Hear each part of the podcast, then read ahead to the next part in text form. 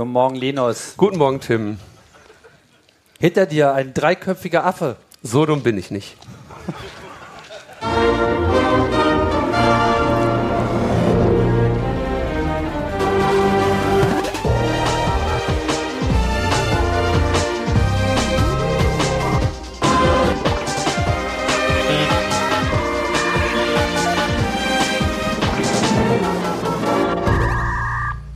Netzpolitik Nummer 300, was haben wir überhaupt? 10, 11? 11? Keine Ahnung.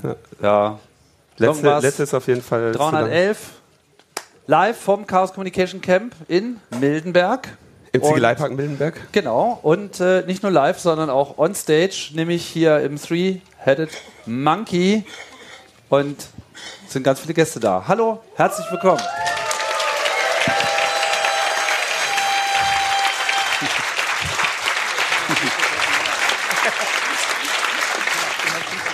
Wir, wir haben uns zum Ziel gesetzt, nicht, so, nicht zu viel über das Camp zu reden, aber weil Tim ja noch eine weitere Freakshow hier macht am Freitag, Samstag. Samstag, Samstagabend hier, da wird dann mehrere Stunden über das Camp geredet und äh, die Gäste kommen danach. Ähm, aber ich will trotzdem mal ganz kurz äh, meine Begeisterung hier für dieses Three-Headed Monkey Village aussprechen.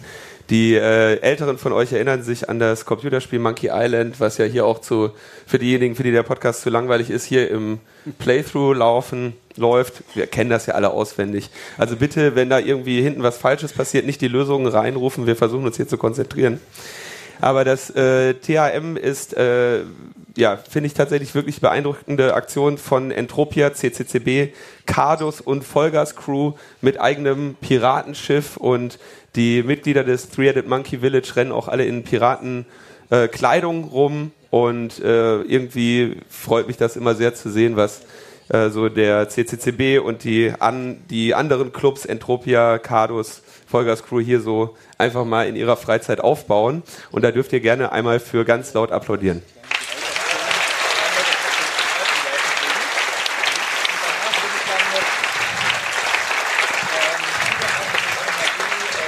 Ja, Au- auch noch erwähnenswert ist äh, das Hackerbastel des äh, diesjährigen Camps. So, was so ein bisschen äh, in den Mittelpunkt gerückt ist, weil man es ja gleich vorbestellen konnte, das Cardio-Badge. Wer von euch hat sein Cardio-Badge dabei?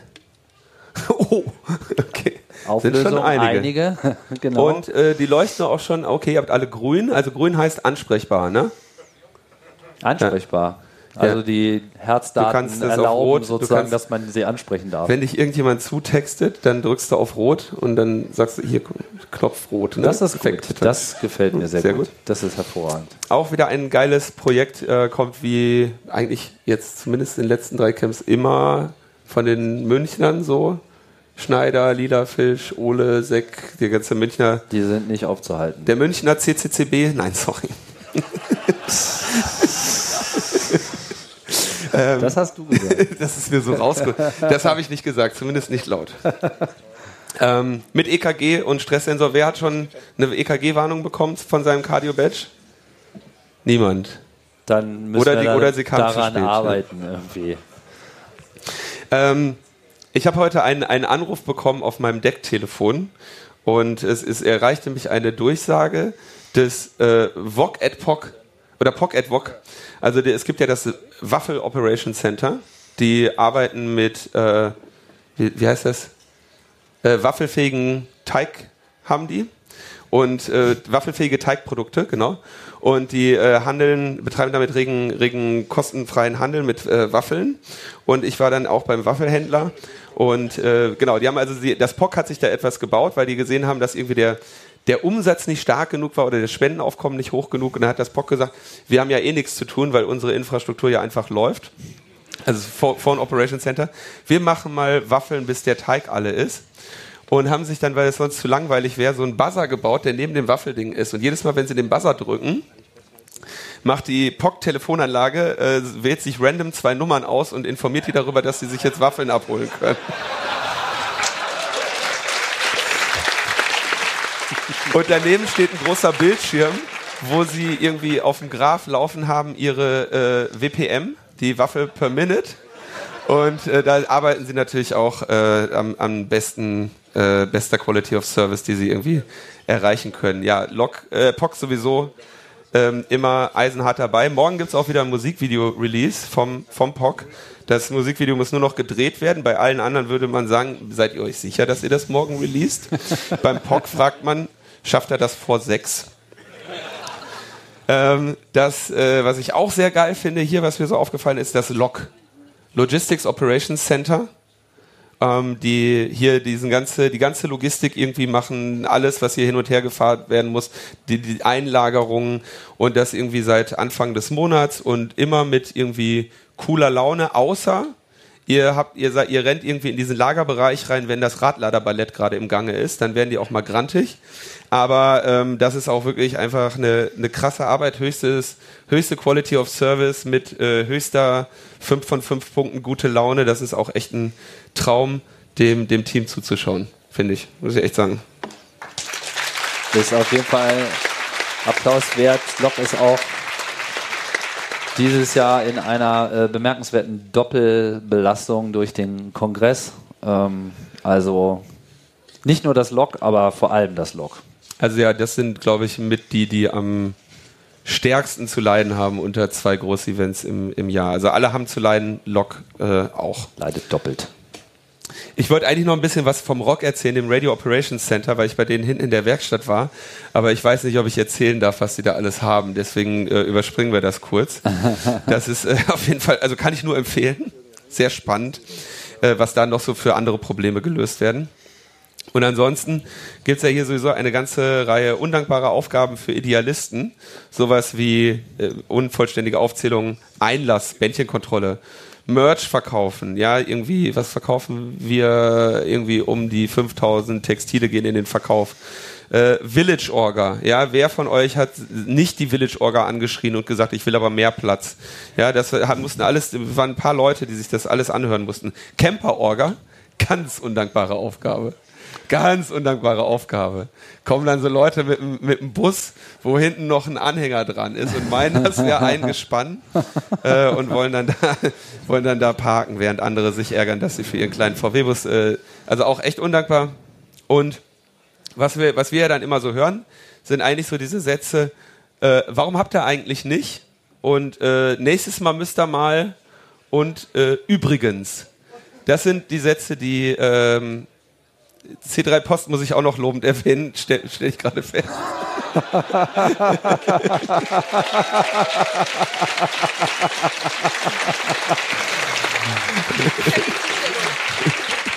ah.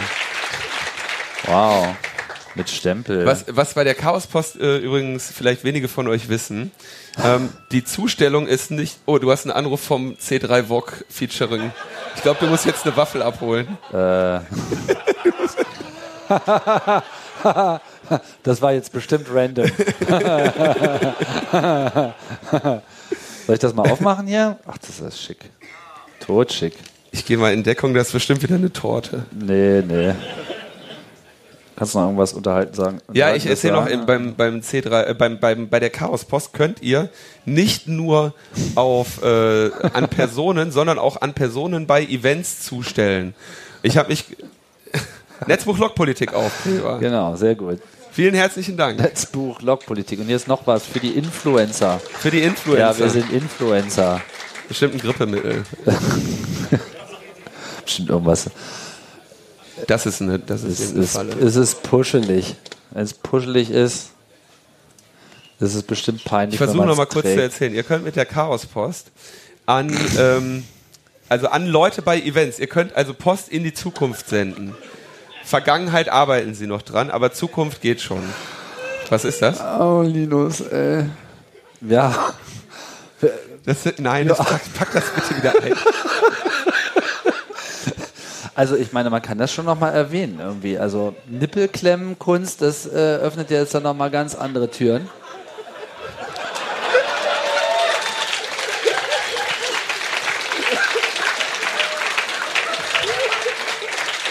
Ähm, Du hattest, du, hattest das du hattest da in irgendeiner Sendung mal nachgefragt, glaube ich. Ist das wahr? Ja. Ich sollte solche Danke. Sachen nicht tun.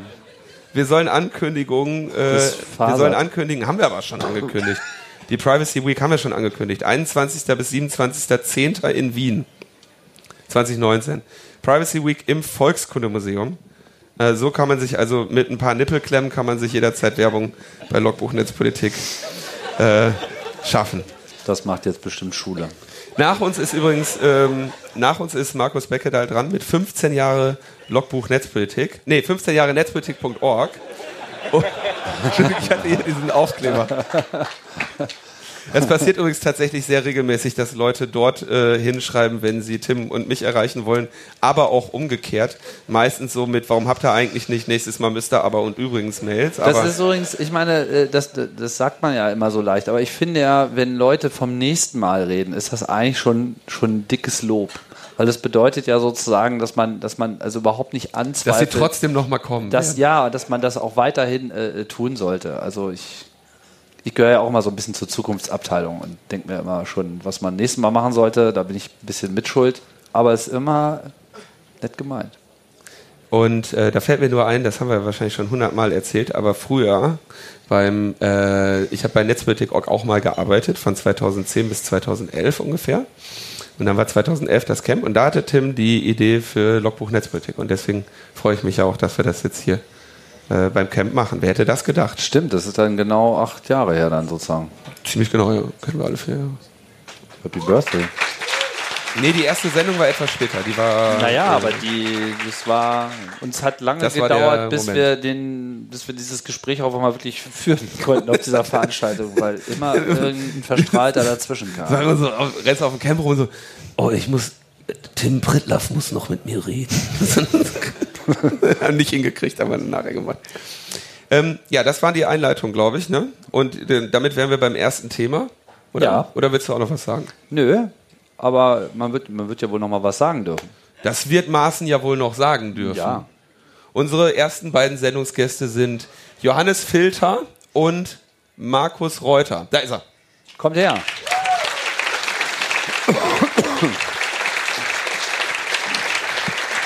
Markus nimmt den großen Platz. Johannes, du musst hier auf den Kuschel, auf auf den, auf das Kuscheleckchen mit mir. Ganz intim hier alles. Wir sind ganz unter uns. So, funktioniert? Sagt mal was? Hallo. Eins, zwei, drei. Super. Hallo, herzlich willkommen. Schön, dass ihr gekommen seid. Ich habe festgestellt, du warst gerade schon auf der Bühne, ne? Du hast quasi jetzt, warst du nicht äh, zum Transparenzgesetz auch auf der Bühne gerade? Nee, das war der Herr Semsrott. Ich habe dich da auch gesehen, habe ich gedacht. Äh, Unterschriften gesammelt. Ah, okay. Ja, genau. ah, Das wollten wir noch sagen. Ne? Transparenzgesetz für Berlin, wichtig, wollen wir gerne haben. Ähm, ihr könnt dafür unterschreiben, müsst ihr auch. Am besten immer direkt zu fünf, damit der Zettel wegkommt, weil ihr müsst da eure komplette Adresse draufschreiben. Wer will schon seine Adresse hier auslegen? Aber genau, das äh, ist aber nicht Thema. Wir, dein, das Thema ist die äh, Datenanalyse, die du gemacht hast. Ja. Ähm, wir haben uns überlegt, wir, wir reden erstmal nur über die Methodik und dann über die Ergebnisse. Okay. Was hast du getan? Ähm, also der Startpunkt war Hans-Georg Maaßen und seine Aktivitäten auf Twitter. Und da habe ich angefangen, mir anzuschauen, okay, er haut so Tweets raus. Ähm, dann habe ich mir angesehen, okay, ähm, er hat 21.000 Follower. Und dann gesehen, okay, welche Leute von diesen 21.000 Followern retweeten ihn? Und wenn die Hans-Georg Maaßen retweeten, was retweeten die sonst noch so? Das war so der Startpunkt der Analyse. Und die Daten hast du wie bekommen? Über die Twitter-API. Und das kriegt man? Also muss Ja, das kriegt man. Sind da kein. Das sind kein Problem. Okay. Und dann hast du wie viele, äh, wie viele Retweeten-Maßen überhaupt? Also seine Tweets kriegen ja strecken, streckenweise sehr viele Retweets, oder? Genau, also sind 4000 Accounts retweeten ihn. Und, äh, Also ungefähr. Und dann habt ihr geschaut, oder hast du geschaut, okay, wen retweeten die noch so? Genau. Und was, was, was äh, war das Ergebnis? Ähm, ja, auf Platz 1 war Tichys Einblick. Ähm, Was ist das? ein Internetblog aus dem rechten Spektrum oder bürgerlich. Bürgerlich Ähm, rechts. ja, da, da kommen wir gleich zu. Außerdem, das wird man ja wohl noch sagen, Spektrum der Gesellschaft sagen dürfen, ja. Ein, ein, das wird man ja wohl noch sagen dürfen. Ja. Wie nennen die sich selber? Äh, ich glaube, bürgerlich konservativ. Nee, rechtskonservativ, oder? Oder Oder, rechtskonservativ. rechtsliberal oder konservativ-liberal oder wie auch immer diese Schattierungen von, von Braun genannt werden. Also so hellbraun. Ja, ja, das ist ja, ja das ist die große Frage. Ja. Die selber sagen ja, sie sind Mitte immer. Also egal wie braun sie sind. Ja, ist ja in der Mitte so. Liberal-konservativ nenne ich Ah, es. liberal. Ja. Das liberal-konservative Meinungsmagazin. Manche nennen es auch rechtspopulistisch. Aber Wo Das sagen nur die anderen. Aber was, was, die zweifelhafte Mission von Open Arms und das Doppelspiel Spaniens. War das jetzt schon mit der äh, äh, Methodik oder äh, bist du da noch ein bisschen äh, tiefer? Genau, das war so der, der Startpunkt. Okay, jetzt ähm, gucken wir uns die Anteile an. Also welche haben einen hohen Prozentanteil von, also von anderen Accounts, die retweetet werden von Maßen. Und dann war die Idee, okay, dann ähm, mache ich noch eine Visualisierung von Twitter. Da gibt es ja auch sehr viele schon und es gibt sehr viele Netzwerkvisualisierungen. Und ich habe halt eine andere Form der Visualisierung gewählt. Startpunkt von dieser Visualisierung waren aber auch Retweets. Und dann kann man halt sehen, auf dieser Karte, äh, auf dieser 2D-Ebene äh, von Accounts, die ein ähnliches Retweet-Verhalten von ihren Followern praktisch haben, von den Maßen. Okay, da müsste man sich vielleicht jetzt die Visualisierung vorstellen. Ja, Ich habe sie gesehen. Äh, Das muss man das sich immer vorstellen. Ja. Ich kann mir das auch vorstellen. Die auch alle. Okay, Ja. alles klar. Und es kam also oh, äh, Post, Noch mehr Post. Man kommt ja zu nix hier. Post aus dem Hafen. Oh, das ist, das ist eine, das ist, glaube ich, äh, äh, private Post. ähm, Tichys Einblick. Was war, also du hast festgestellt, dass sie auch einen, einen Tichys Einblick retweeten. Was retweeten die noch so? Also ähm, in diesem, wir haben uns ähm, auf diese Top 25 erstmal konzentriert. Da gab es so drei große Cluster. Also das war Tichys Einblick, dann AfD, also AfD-Politikerin und auch AfD-nahe Personen, zum Beispiel Erika Steinbach. Und dann gab es noch, ähm, ja, sie wurden bezeichnet als offen rassistische Influencer oder auch wahlweise als Rechtsradikale, die halt eindeutig äh, nicht mehr in diesem liberal-bürgerlichen Spektrum zu finden sind. Und das sind so die großen drei äh, Gruppen. Und dann gab es natürlich noch äh, Leute, die irgendwie außerhalb dieser Gruppen waren, die so eine Scharnierfunktion übernehmen, die irgendwie nicht, nicht äh, Fleisch, nicht Fisch, sagt man so. Also die, die irgendwo so eine, äh, auch sehr oft, also so, ich würde sie als weiderliche, äh, alte, rechtsabgebogene Männer bezeichnen. Scheiße, das ist justiziabel. Das Wort habe ich oft gehört in letzter Zeit natürlich. Ähm, aber das, die übernehmen so eine Scharnierfunktion und, und schieben eigentlich den Diskurs äh, nach, nach rechts. Kann man aber nicht als rechtsradikal bezeichnen. Interessieren sich nur für die gleichen Themen und Genau, und twittern so Sachen, die eben bei Rechten gut ankommen, obwohl sie selber eigentlich gar nicht rechts sind. Das ist so ihre Lesart. Kann ich ja nichts dafür, was passiert mit meinen Inhalten, die ich mache. ne? Also das ist ja auch ein, Ah ja, klassisches. Äh, was kann ich dafür, dass meine Leser alle Nazis sind? genau, kann ich ja nichts dafür. Keine Ahnung, warum die sich da für deine Äußerungen interessieren, ja.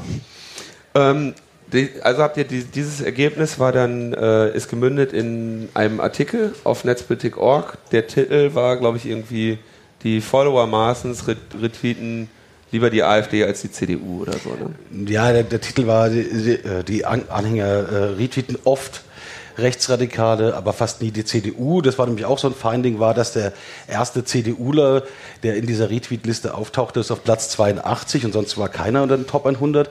Und selbst dieser Platz 82 war halt von der Werteunion einer. Das heißt, Maaßen hat halt irgendwie gekriegt, also da- das ist, ein, man hätte ja erwartet, okay, der Mann ist CDU, vielleicht kommen dann auch ein paar CDUler rein, aber das war eben gar nicht so.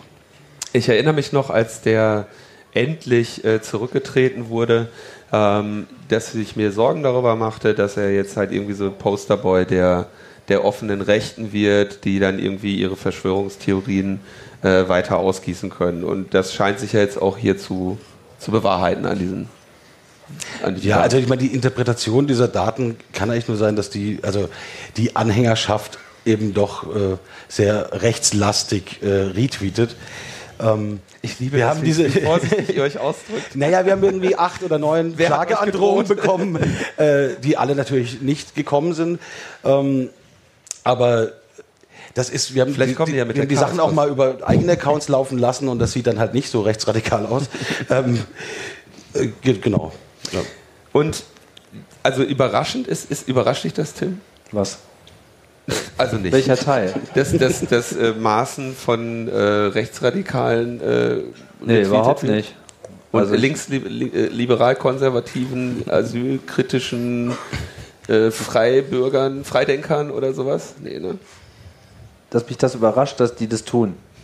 Das war deine Frage. Ja, das überhaupt die Ergebnisse. Also ich sehe. Nee, überhaupt nicht überrascht mich das. Ich meine, das war ja äh, total absehbar, äh, als der dann äh, gegangen. Ich meine, es war ja schon.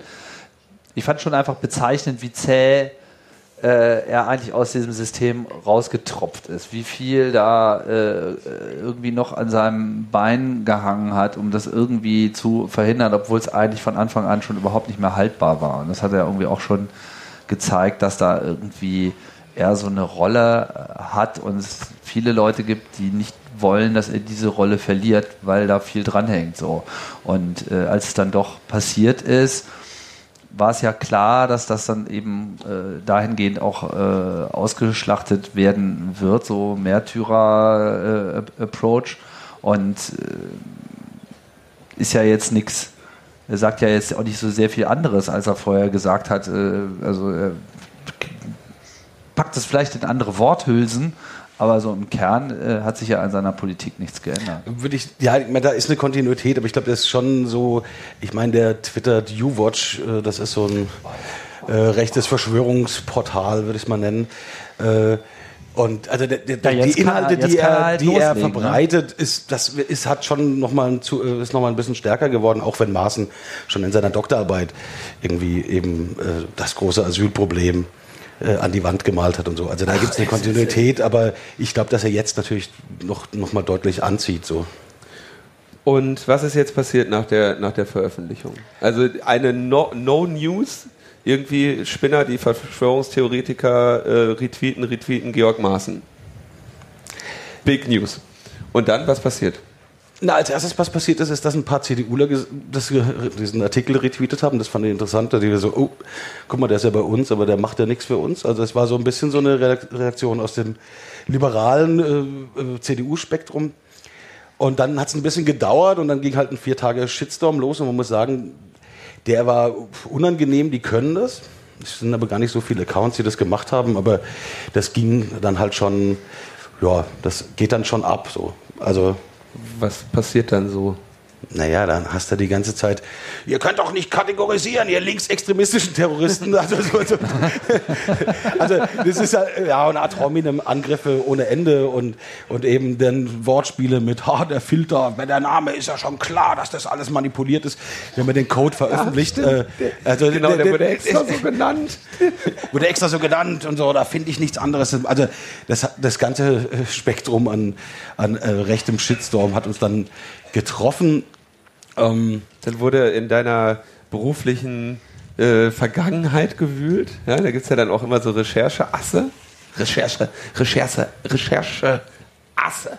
Ja, genau. Da gibt's ein- in- in- Google, also Google in- Ergebnis 5 finden und in- dann groß präsentieren als die große. Asse, wirklich ganz, ganz großartige äh, Eremiten, die irgendwo in, in Süddeutschland wohnen und äh, dann sehr genau recherchieren können. Das machen die gerne.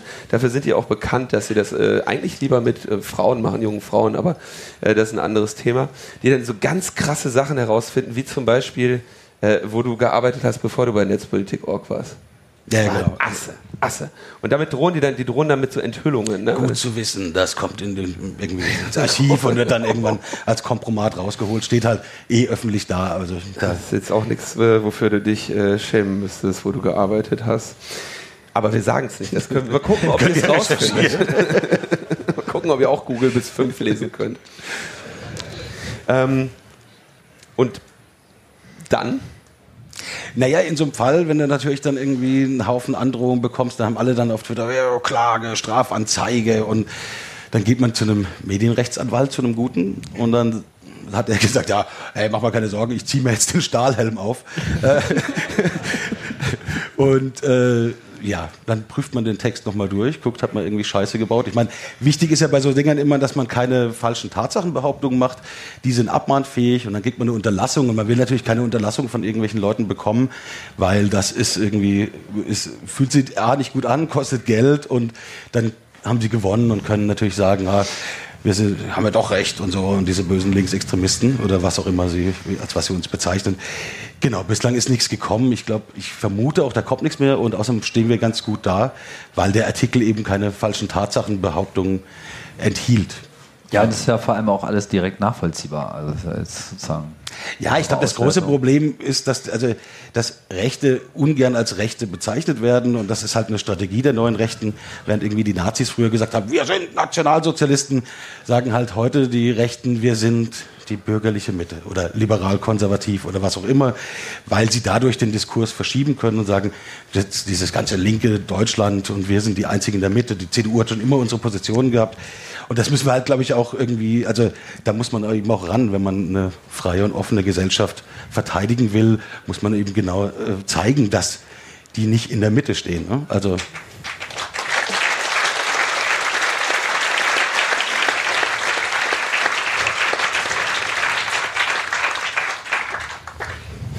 wolltest das noch sagen. Also, geht, denn das, geht denn das jetzt noch weiter? Also ähm, ist, das, ist das Ding jetzt schon irgendwie abgeschlossen und wir reden jetzt hier über kalten Kaffee oder ähm ich glaube, also ich meine, dass man sich rechte Strukturen anschaut, ich habe das ja öfter auf Netzpolitik Org schon gemacht, die AfD untersucht, bei denen haben wir lauter so inoffizielle Unterstützer-Accounts gefunden, dann auch den Typen in Münster, der das Ganze gemanagt hat und Leute, die uns gesagt haben in der Recherche, ja, ich wurde bezahlt, um zu retweeten, also die machen so eine Scheinriesennummern. Ähm, das, ich finde schon, dass man sich das anschauen muss, eben was, wie, wie die rechten Strategien sind, äh, um mit offenen Daten äh, das eben auch zu, zu machen. Ähm, die Sache, wie, wie die weitergeht, weiß nicht. Ich finde schon, dass man, dass man da dranbleiben kann. Und ich finde natürlich auch diese Scharnier-Leute interessant. Ne? Also die haben natürlich den meisten Wirbel gemacht. Von denen gab es auch welche, die würde ich nicht als rechtsradikal bezeichnen. Das haben wir in der Klarstellung auch nochmal gesagt. So, das sind nicht alles Rechtsradikale. Ähm, aber die sind natürlich, die sind extrem wichtig, weil sie den Diskurs verschieben. Und die sind extrem laut und die sind eben ver, äh, ver, vernetzt und verwurzelt rein in, in die Welt, in, in verschiedene, äh, ähm, in eben konservative Medien rein. Und das macht sie halt auch so gefährlich für den politischen Diskurs. Ich finde, die meisten, die sich als am meisten äh, beschweren, dass sie da äh, aufgeführt werden, könnte man ja mal dieselbe Analyse äh, draufwerfen. Ja, also im Shitstorm zu stehen macht halt nicht so viel Spaß, aber andererseits sollte man sich davon nicht abschrecken lassen, weil das ist ja die, genau die Strategie davon. Ähm, und vielleicht sollte man mal den Shitstorm untersuchen, wie, also, wie der so funktioniert. Aber immer so jetzt von so 1 bis 10, wie, viel, wie, wie, wie shitstormig war der Storm? So also für, für, euch? für Verhältnisse bei Netzpolitik.org war der schon ordentlich. Also ist jetzt nicht so alltäglich, dass wir so angegangen werden. Ja, mach mal eine Nummer dran. Von 1 bis 10. 5 ist so der Durchschnitts-Shitstorm. Ja, ich glaube, ich, ich glaub, er war sehr er war, er war ja contained in, in dieser rechten Blase. So. Der hat es ja nicht rausgeschafft, so richtig aus Twitter. Deswegen äh, würde ich ihn nicht so hoch, äh, aber er war jetzt persönlich schon anstrengend. Aber die haben ja schon auch einige Artikel geschrieben. Also ich habe dann so in, in irgendwelchen Seiten, ja, irgendwelche Seiten, die ich nicht kenne, haben sich dann überlegt, da noch mal ein bisschen mehr Aufmerksamkeit draufgießen zu müssen, dass sie dass sie da jetzt irgendwie analysiert wurden. Also ich glaube, äh, was, was sie am meisten gestört hat, ist, dass die FAZ quasi den Artikel übernommen hat äh, äh, und darüber auch geschrieben hat. Und dann haben sie sich auf die FAZ gestürzt, weil das ist natürlich für so, wenn du den Diskurs nach rechts verschieben willst und ein konservatives Medium irgendwie äh, haut da auch drauf. Das fanden die ganz schlimm, weil da aus eigenen Reihen quasi, äh, oder was sie als eigene Reihen sehen, äh, angegriffen werden, haben sie eine FAZ, oh, ist, aus, FAZ ist wie die Taz und so natürlich. Linkes Schmierblatt. Linkes Schmierblatt. Den Tweet rahmen die sich bei der Taz aber ein. Ich habe noch einen Artikel gefunden, Johannes, da war, äh, wurde irgendwie so eine Methodenkritik versucht, der ich auch nicht so ganz folgen konnte, wo also gesagt wurde, deine Analyse wäre irgend, also die. Also ich habe ich hab ja den Code veröffentlicht, schon äh, beim, gleich beim ersten Artikel, um dann auch zu zeigen, okay, ihr könnt es einfach genauso ausführen. Das hat tatsächlich auch ein AfD-Wähler gemacht, auf einen CDU-Politikern. Auf Ruprecht Polens, genau. Ja, das sieht, sieht, auch sehr schön aus, ein ganz normales bürgerliches Spektrum, was man da so äh, sieht. ähm, genau, aber also es wurde alles kritisiert, was man kritisieren kann äh, an der Analyse und ich habe diesen Blogpost auch gelesen, aber es ist halt Fake News ähm, keine Ahnung, ich kann da gerne auch eine Stellungnahme noch zu machen. Aber also, also die Frage ist einfach, also du hast, du hast gesagt, alles wurde kritisiert, was man kritisieren kann. Heißt das, diese Kritik war valide? weil ich habe, was ich da streckenweise gelesen habe, schien mir nicht deine Aussage zu sein. Nee, also das ist nicht valide. Also natürlich, ähm, ich habe auch drei E-Mails bekommen ähm, mit sehr gutem Feedback, so, wo man auch sagt, okay, man kann Sachen auch anders machen, aber bis jetzt äh, wurde jetzt noch nicht gezeigt, dass da jetzt irgendein Fehler drin steckt. Weil das ja auch keine No-News ist. Also das ist ja auch überhaupt nicht überraschend. Das ist halt die Realität. Also natürlich muss man vorsichtig sein, so eine Infografik, das ist jetzt nicht die richtige Realität und versucht das natürlich runterzubrechen, aber ich würde schon sagen, dass es der Wahrheit so gut wie geht, also schon nahe kommt. So sehe ich das. Und ich meine, viel Streit war, glaube ich, gar nicht. Also die Methodik haben sie zwar alles angegangen und konnten da aber nichts irgendwie dran rumkritteln und eher die Interpretation, weil ihr habt ja gesagt, das ist dann die und die Blase und ihr nennt das so und so und das ist halt dieses Ding. Ich bin es auch aber ein bisschen leid, so dieses 50 äh, Farbabstufungen von Braun immer zu machen, äh, das was da eingefordert wird. Also ich finde es äh, kann auch Sachen benennen, wie sie sind.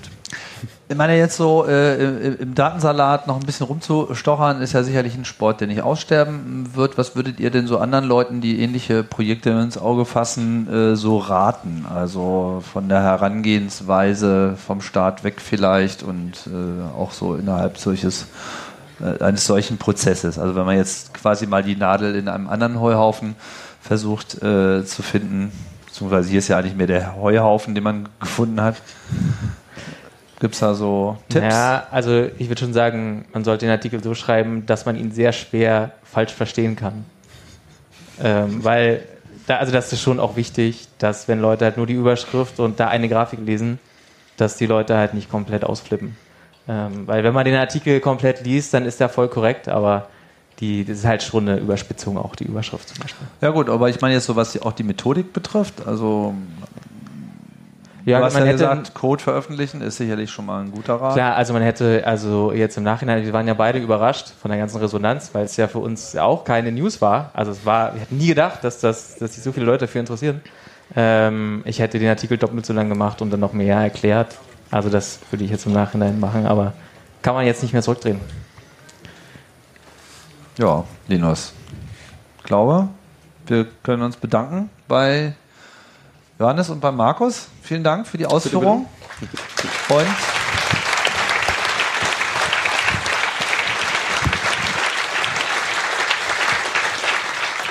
wir haben nämlich noch mehr Gäste für euch. Und äh, wo seid ihr? Viktor und Sophia, ihr könnt jetzt mal noch. zu uns kommen. Da kommen sie schon. Ihr müsst, uns, ihr müsst euch vorher überlegen, wer wo sitzen möchte.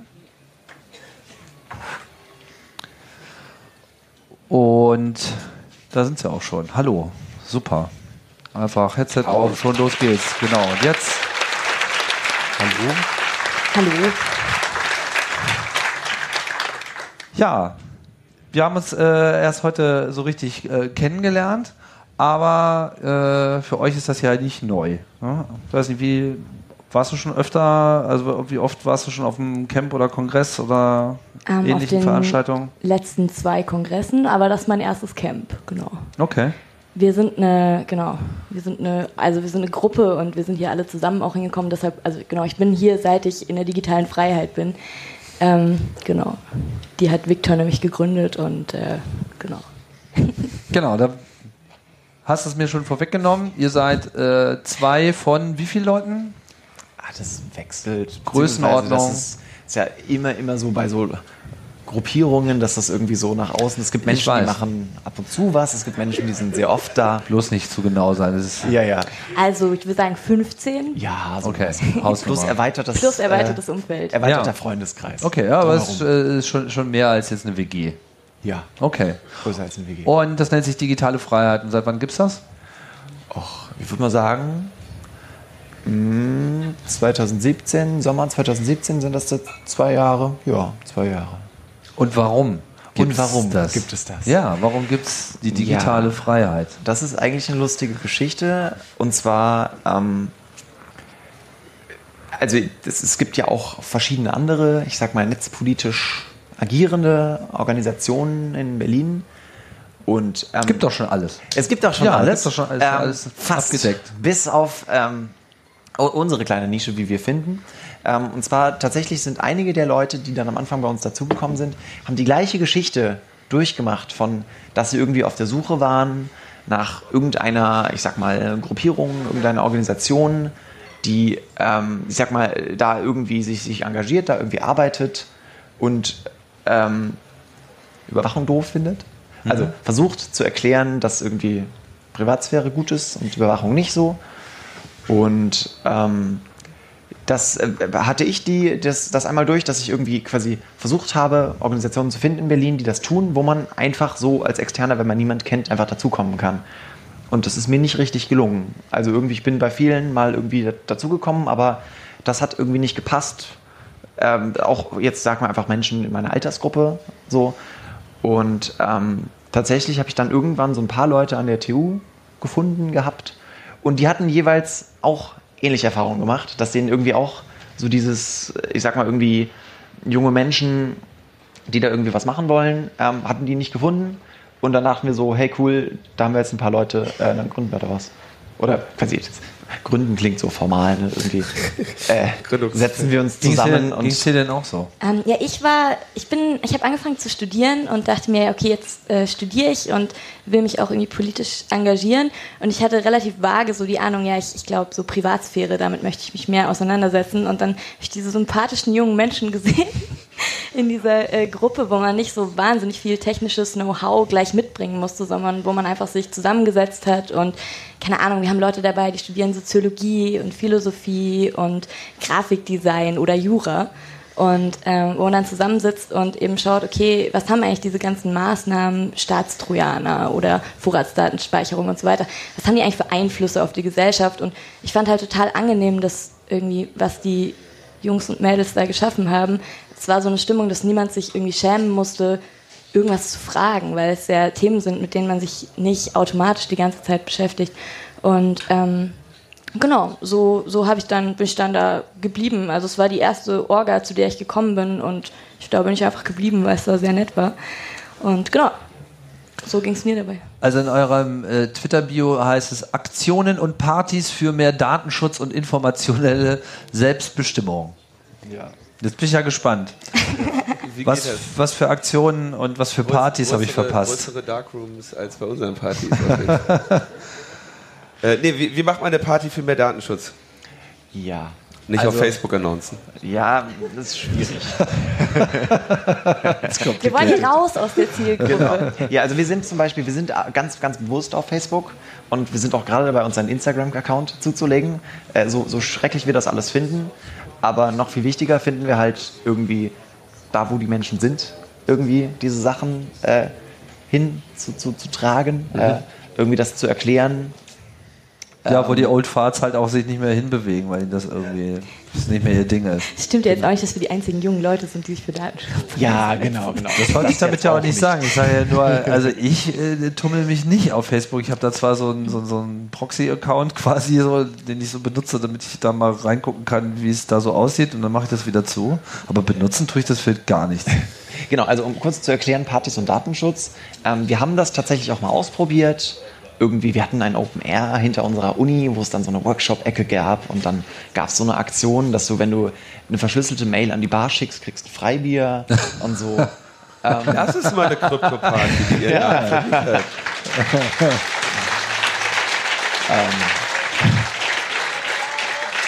Das wollen die jetzt hier auch haben. Das wird teuer.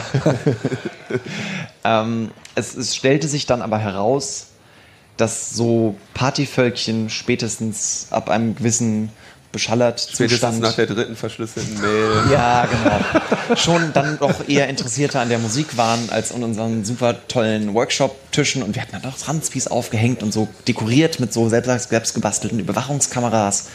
Und wir machen immer noch Partys, weil viele von uns, also es liegt uns irgendwie, aber ähm, das, ich, ich habe mittlerweile so ein bisschen die Hoffnung aufgegeben, mit Partys jetzt politisch irgendwie großartig irgendwie Menschen was beibringen zu können, so, sondern Beibringen, ja. ja, also ne, ich finde, so, man darf nicht so einen edukatorischen Ansatz haben bei Partys, so, sondern viele Menschen werden da dann trotzdem hingehen, einfach weil sie Bock haben auf geile Musik.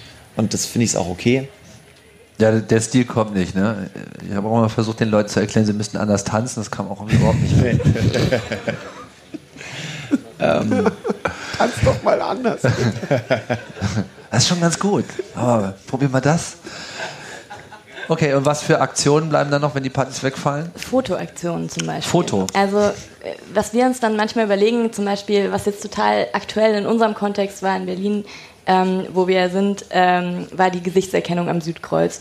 Und ähm, dann haben wir uns lange überlegt, okay, wie können wir eigentlich diese Problematik, was bedeutet eigentlich intelligente Videoüberwachung, ähm, wenn sie ausgeweitet werden soll auf ganz Deutschland, äh, was bedeutet das eigentlich? Und dann ähm, haben wir halt lange überlegt, wie wir das so bildlich darstellen können und haben uns dann irgendwie beklebt und ähm, haben unseren riesigen selbstgebastelten Kamerakopf und unseren selber ausgehöhlten äh, Monitor, den wir davor die, die ganze Stadt geschleppt haben, der irre schwer war, weil da noch so lauter Scheiß drin war, den wir dann rausgetan haben und äh, ja, haben uns äh, diese Sachen aufgesetzt und haben dann sind da irgendwie hingefahren ans Südkreuz und haben geschaut, okay, wie können wir diese diese Datenverarbeitung irgendwie darstellen mit dieser Kamera und diesem Monitor und den beklebten Leuten, ähm, die irgendwie demonstrieren und ähm, genau die also die Beklebung war so ein Skelett, dass man quasi durchgescannt wird mhm. und ähm, genau haben uns dann eben überlegt ähm, mit den verschiedenen Leuten, die da die da eben sitzen und die ganz verschiedene Inputs haben und ähm, ganz verschiedene visuelle Ideen auch äh, genau, wie wir das am besten machen. Und das war jetzt zum Beispiel eine unserer letzten Aktionen, unserer Fotoaktionen. Und wie ist das angekommen? Ähm, naja, auf Netzpo ja, netzpolitik.org. Äh, nee, ich meine bei den Leuten vor Ort, so am Südkreuz. Ja, genau, also da sind Leute gekommen, auch es kommen eigentlich immer Leute, auch als wir unser riesen keine Upload-Filter-Banner vor der CDU-Zentrale aufgestellt haben, kommen Leute und dann, dann fängt man an zu reden. Ähm, und also erstaunlich viel Gutes. Also erstaunlich viel, dass die Leute kommen, ja, super, dass ihr das macht, finde ich auch kacke. Ähm, ja. Hast du das Gefühl, dass die, dass man, dass das jetzt Leute sind, die, die dadurch irgendwie so einen finalen Kick bekommen oder sich in dem Moment einfach nur kurz erleichtern, weil sie sich selber nicht trauen oder zu wenig Mut haben und dann aber vielleicht auch nichts ändern? Also hm. ist ja mal so eine Frage der Wahrnehmung. Naja, ich hoffe halt, dass wir irgendwie das Thema ein bisschen mehr in die, in die Öffentlichkeit pushen können dadurch. Das ist ja auch irgendwie das erklärte Ziel. Da habt ihr euch ja noch was anderes äh, ausgedacht. Und zwar, jetzt rede ich mal ganz konkret von euch beiden, weil ihr habt eine Band gegründet. Ja. Uh, also ihr seid die Band, ja, du. Äh, Sophia und Viktor und äh, ihr nennt euch sehr schön Systemabsturz. Welches System wollt ihr denn zum Absturz bringen und wie Keins. geht ihr denn davor? Unklar. also, das klingt jetzt vielleicht böse, als es ist. Wir sind trotzdem sehr demokratie überzeugt und so und wir wollen keine keine Das ist ja ein Absturz, Stürzen. ist ja kein Ja, Sturz, genau. Wir ja. wollen, hm? das, das ist sowieso sehr wichtig.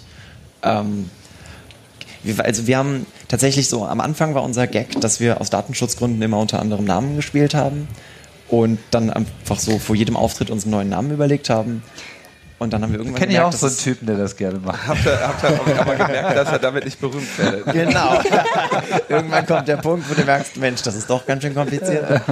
ähm, und es war eigentlich erst jetzt für so irgendwie, hey, können wir beim Camp spielen und hey, können wir bei der Netzpolitik-Konferenz äh, Afterparty spielen, dass wir uns überlegt haben, oh, das ist vielleicht doch ganz praktisch, wenn irgendwie der gleiche Name so zweimal auftaucht. Ähm, wir wissen immer noch nicht, ich glaube, aktuell ist es einfach Systemabsturz. Ich glaube, so Namensänderungs- und Pseudonyme behalten wir uns auf jeden Fall vor. Aber ähm, genau, und das kam dann irgendwann mal, äh, es war einfach einer von vielen Namen. Dass euch dann damit gelingt es euch jetzt wieder die Inhalte in die, in die Party zurückzubringen. Ja, also mehr so, ich weiß nicht, ob wir die reine Partymusik sind und wie gesagt, wir sind ja noch relativ, wir machen das ja noch nicht lange, wir sind da relativ frisch mit. Äh, Im Idealfall schaffen wir es damit natürlich irgendwie ähm, Dinge zu kommunizieren an Menschen, die uns sonst nicht zugehört hätten. Aber das ist bis jetzt auch noch nicht groß passiert, ne? Also naja, okay, also am Anfang haben wir auch versucht, Liebeslieder zu schreiben, aber es hat auch einfach nicht so gut geklappt. Ja, und genau. wir haben dann auch gemerkt, okay, Datenschutz liegt uns ein bisschen mehr. Wir haben uns schon mehr Gedanken dazu gemacht.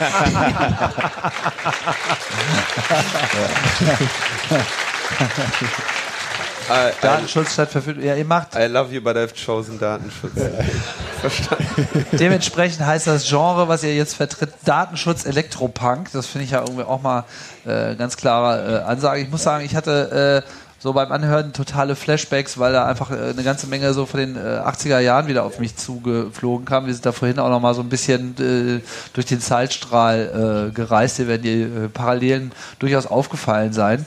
Und ich finde das ja gut, weil ehrlich gesagt, dieses Camp und überhaupt die ganze Szene hat ja wirklich eine ganze Menge Kram hervorgebracht. Man läuft hier irgendwie äh, um jede Ecke und irgendwie alles wird gebastelt, alles wird gemacht, wird getan. Aber so Musik, mal ehrlich, also abgesehen davon, dass wir uns hier immer so ein bisschen mit dem Techno äh, anrauschen, äh, ist sozusagen originär jetzt äh, aus dem Umfeld heraus äh, ist noch sehr überschaubar, sage ich mal, das Angebot. Ne? Wir hatten ja, immer wieder ein paar schöne äh, Clips und spielen immer alles äh, gerne, was, was prima passt, aber ich denke, das ist auch ein ähm, Zeichen einer Weiterentwicklung, weil ich meine, welche Revolution kommt ohne ihre eigene Musik aus? Ja, also äh, insofern finde ich das schon mal ganz gut. Dann bist wären wir jetzt jetzt, glaube ich, an dem Punkt, dass äh, die beiden spielen können, oder? Genau, weil wir, wir werden nämlich auch diese Sendung mit einem Bonustrack äh, enden und äh, haben die beiden gebeten, ein, äh, ein Stück aus ihrem Repertoire zu spielen. Wenn ihr dann Lust auf mehr habt, dann äh, habt ihr die Gelegenheit heute Abend um 22.30 Uhr, ja, in etwa, also wie das so ist mit den Terminen auf dem Camp, hinten im Geraffel Village, da gibt es dann die, Raffel Village. im Geraffel Village gibt es dann die volle Packung, aber ich glaube, ihr seid morgen Da wird das dann auch nicht ganz hier, so oder? leise sein. Nö, leise ist es ja auch nicht geplant, ne? Morgen Genau. um 21.30 Uhr hier.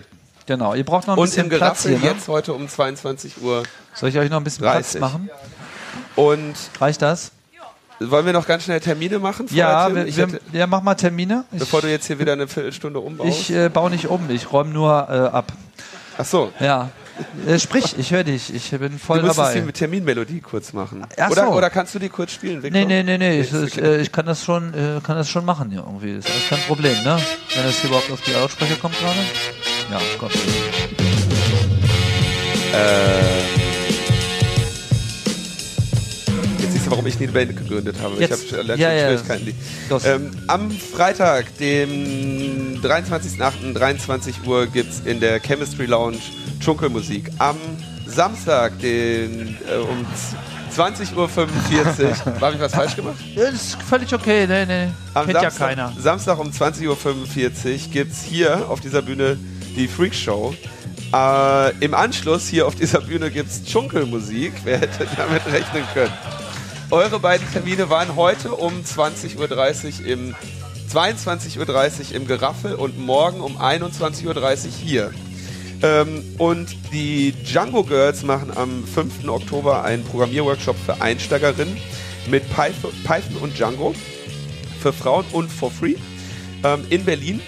Der Ort wird noch bekannt gegeben, aber der Anmeldeschluss ist der 18.09. Das heißt, da solltet ihr euch zeitnah anmelden. Wenn ihr erste Schritte in Python machen wollt, könnt ihr das nämlich auch mit dem Cardio Badge machen. Das äh, ist hier der perfekte Einstieg. Und dann geht es direkt weiter mit Django und dann ist das Startup auch schon das nächste große Ding. Ähm, das waren die Termine. Super. Dann wolltest du noch Danke sagen? Dann wollte ich noch Danke sagen. Und zwar Danke sage ich an Michael, Dennis, Christian und Dr. No und alle, die heute hier waren und das Three-Headed Monkey Village.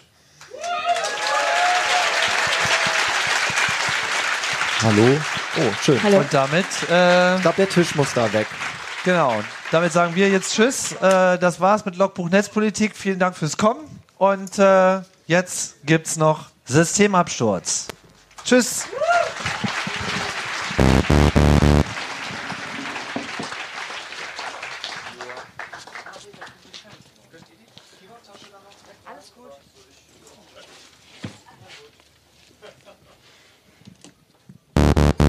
Okay.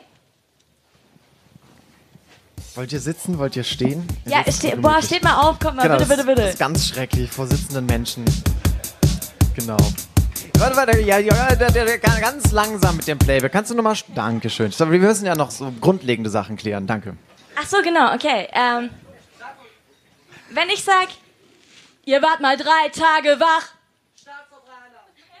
Nee, nochmal. Ihr wart mal drei Tage wach. Nicht Kontrolle. Verdächtig. Auf Genau. deinen Partys läuft nur Krach. Verdächtig. So, und jetzt alle. Du warst mal drei Tage wach. Auf deinen Partys läuft nur Krach. Sehr gut. Er kommt ruhig noch ein bisschen, also hier ist ja ganz viel Platz. Der, der schreit ja gerade dazu danach, dass sich hier irgendwie euch hinstellt. Genauso macht man das bei Konzerten. Super. Danke.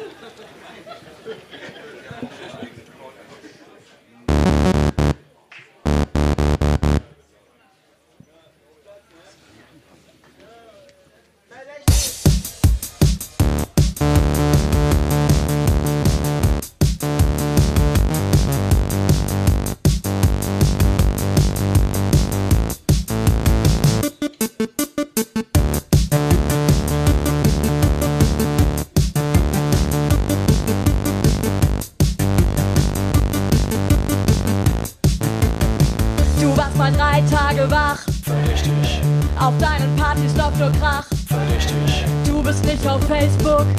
Verdächtig. Arbeitest nicht auf Hochdruck. Verdächtig. Du hast mit vier Leuten Sex. Verdächtig. Und schickst das Video deinem Ex. Verdächtig. Ihr seid alle nicht normal. Verdächtig. Ihr seid alle radikal. Fahr den IMSI-Catcher hoch, mach das Lichtmikro an. Bring Alexa auf den Markt, zapf den Netzknoten an. Fahr den Ü-Wagen vor, kauf den Staatstrojaner ein. Fahr den IMSI-Catcher hoch, mach das Lichtmikro an. Bring Alexa auf den Markt, zapf den Netzknoten an. Fahr den Ü-Wagen vor, kauf den Staatstrojaner ein. Weg die Exit-Notes bei Tor, ihr wollt doch alle sicher sein.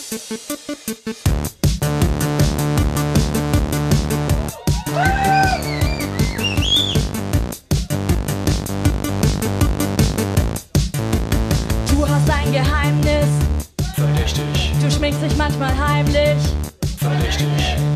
depressiv, Verdächtig. deine Zweifel sitzen tief. Verdächtig. Du pinkelst immer nur im Stehen, Verdächtig.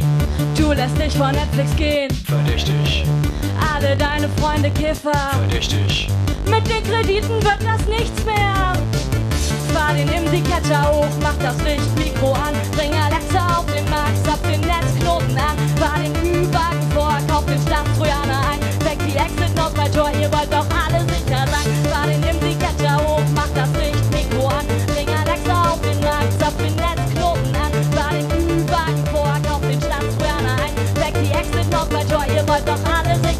Du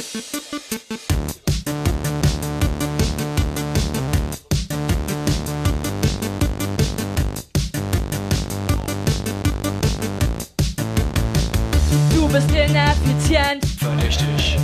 spielst in einer schlechten Band. Verdächtig. Deine Freunde nutzen Tor, Verdächtig. die haben sicher Böses vor. Verdächtig. 20 Sticker auf dem Laptop, Verdächtig. du bist Teil von diesem Netzmob. Verdächtig. Dieser Portscan hier, Verdächtig. das war doch sicher wieder ihr. Fahr den IMSI-Catcher hoch, mach das Lichtmikro an. Bring Alexa auf den Markt, zapf den Netzknoten an. Fahr den Ü-Wagen vor, kauf den Staatstrojaner ein. Weg die Exit-Notes bei Tor, ihr wollt doch alle sicher sein. Fahr den IMSI-Catcher hoch, mach das Lichtmikro an. Bring Alexa auf den Markt, zapf den Netzknoten an. Fahr den Ü-Wagen doch alle sicher sein. Fahr den IMSI-Catcher hoch, mach das Lichtmikro an. Bring Alexa auf den Markt, zapf den Netzknoten an. Fahr den Ü-Wagen vor, kauf den Staatstrojaner ein. Weg die Exit-Notes bei Tor, ihr wollt doch alle sicher sein. Verdächtig! Systemabsturz! Einen großen Applaus! Fantastisch!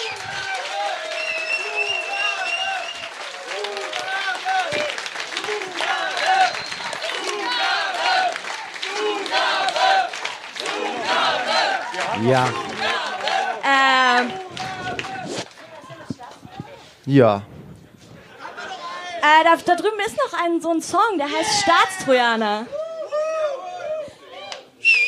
Ja. Aber nur einen. Genau, wa- was wir, bevor wir es dann verpeilen, was wir vielleicht noch sagen können. Ah, das haben wir schon, genau, also, wenn euch unsere Musik gefällt, könnt ihr einfach mitkommen und in nicht so langer Zeit im Geraffelcamp spielen wir doch mehr Lieder als nur zwei. Ähm, ja, liebe Technik, ich das war jetzt nicht äh, vorbereitet. Kriegst du das hin? Kriegst du hin. Geil, ja, danke. gib uns.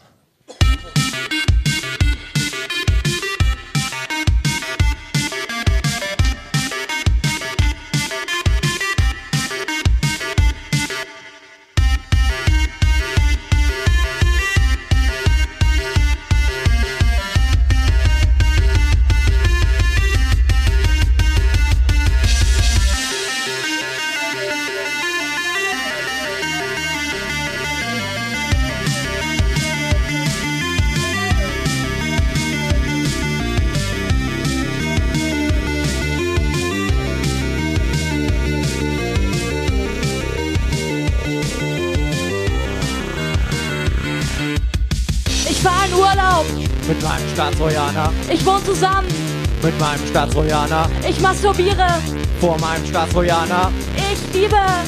mein Staatstrojaner. Ich fahre in Urlaub, Mit meinem Staatstrojaner, ich wohne zusammen, mit meinem Staatstrojaner, ich masturbiere, vor meinem Staatstrojaner, ich liebe. mein Staatstrojaner. Er ist mein allerbester Freund und er ist mir immer treu. Bevor ich meinen Besten sag, weiß er, was ich gerade mag. Er kennt alle meine Lieder, ja, er hört sie immer wieder. Er ist immer vor mir wach und holt mich sachte aus dem Schlaf. Geräte, Zugriff, Sandbox, Escape, Zero Day, Exploit, Update, Backdoor. Ich fahr in Urlaub, Mit meinem Staatstrojaner, ich wohne zusammen, mit meinem Staatstrojaner, ich masturbiere, vor meinem Staatstrojaner, ich liebe. mein Staatstrojaner. Ich fahre in Urlaub, Mit meinem Staatstrojaner, ich wohne zusammen, mit meinem Staatstrojaner, ich masturbiere, vor meinem Staatstrojaner, ich liebe. mein Staatstrojaner.